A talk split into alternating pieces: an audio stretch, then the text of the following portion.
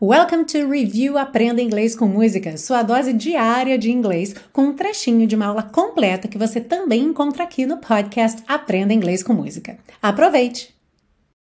Aparecem várias vezes as frases you say, significando você diz, e I say, significando eu digo.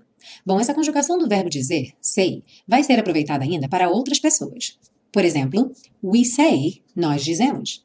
They say, eles dizem. É importante lembrar que em inglês a palavra you tanto pode significar você ou vocês. Logo, quando virmos you say, o significado pode ser você diz ou vocês dizem, dependendo apenas do contexto. Se quisermos dizer ele diz ou ela diz, vamos usar então o says, ou seja, o verbo say vai ganhar um S, mas a pronúncia muda bastante. Says. Ele diz obrigado, he says thank you.